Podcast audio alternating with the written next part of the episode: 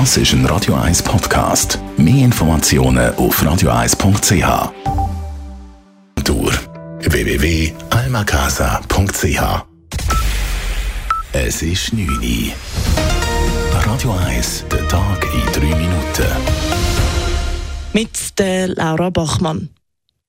Der Fußball-Superligist GC hat offenbar einer seiner drei größten Investoren verloren. Laut einem Bericht der NZZ Online zieht sich Heinz Spross zurück. Spross war seit über 50 Jahren in verschiedenen Rollen bei GC, wollte aber die Strategie des Clubs nicht mehr mittragen.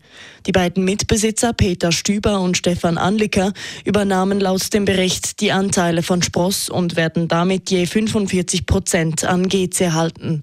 Die restlichen Anteile liegen bei einzelnen Gönnern. Außerdem ist GC laut NZZ bereits wieder stark überschuldet und hat Liquiditätsprobleme.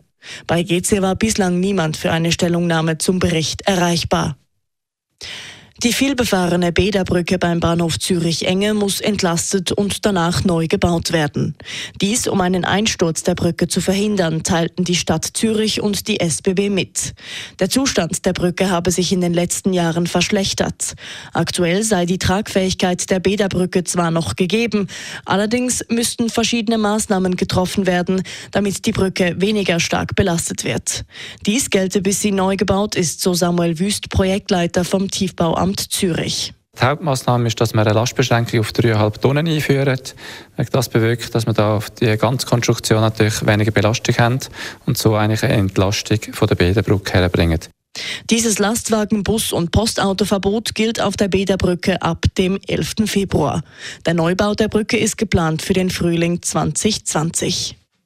Auf einem Campingplatz in Deutschland sollen zwei Männer 23 Kinder sexuell missbraucht haben.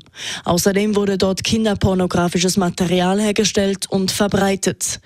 Nach Angaben der Behörde soll ein dritter Mann als Auftraggeber fungiert haben. Die drei tatverdächtigen Männer wurden festgenommen. Einzelheiten von Deutschland-Korrespondent Arne Beckmann. Das gesamte Ausmaß des Falles ist offenbar erst nach und nach ans Licht gekommen, als gegen den 56-jährigen Hauptverdächtigen ermittelt wurde. Der kennt seit über 30 Jahren auf dem Platz, galt bisher als kinderlieb und hat den Kindern vor Ort auch häufig Ausflüge angeboten. In einer Gartenlaube soll er seine Opfer gemeinsam mit einem Bekannten missbraucht haben. Außerdem sollen dort Kinderpornos entstanden sein. Interesse daran hatte offenbar der dritte Tatverdächtige, ein 48-jähriger Mann aus Stade. Über das Darknet soll das Material dann ausgetauscht worden sein. Arne Beckmann, Berlin. In dem Fall geht es um mehr als 1000 Einzeltaten. Bislang wurden 22 Opfer identifiziert, die zum Zeitpunkt des Missbrauches zwischen 4 und 13 Jahre alt waren. Die Nominierten für den Schweizer Filmpreis wurden heute bekannt gegeben. Nominiert sind unter anderem die Kassenschlager Wolkenbruch sowie Der Läufer für den besten Spielfilm. Ebenfalls aus diesen Filmen sind die Hauptrollen für die besten Darstellerinnen und Darsteller im Rennen. Als bester Dokumentarfilm wurde ebenfalls zwei bekannte Filme nominiert. Im Rennen sind Eldorado und Hashtag Female Pleasure. Die Preisverleihung des Schweizer Filmpreises findet am 22. März in Anwesenheit des Bundesrats Alain Berset statt. Radio 1 Wetter.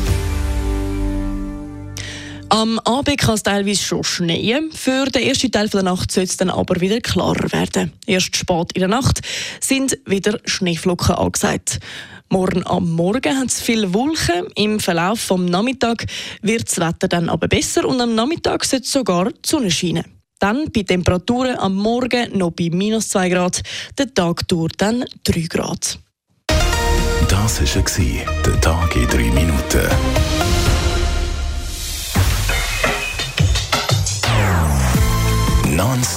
Music auf Radio 1. Die besten Songs von allen Zeiten. Non-Stop.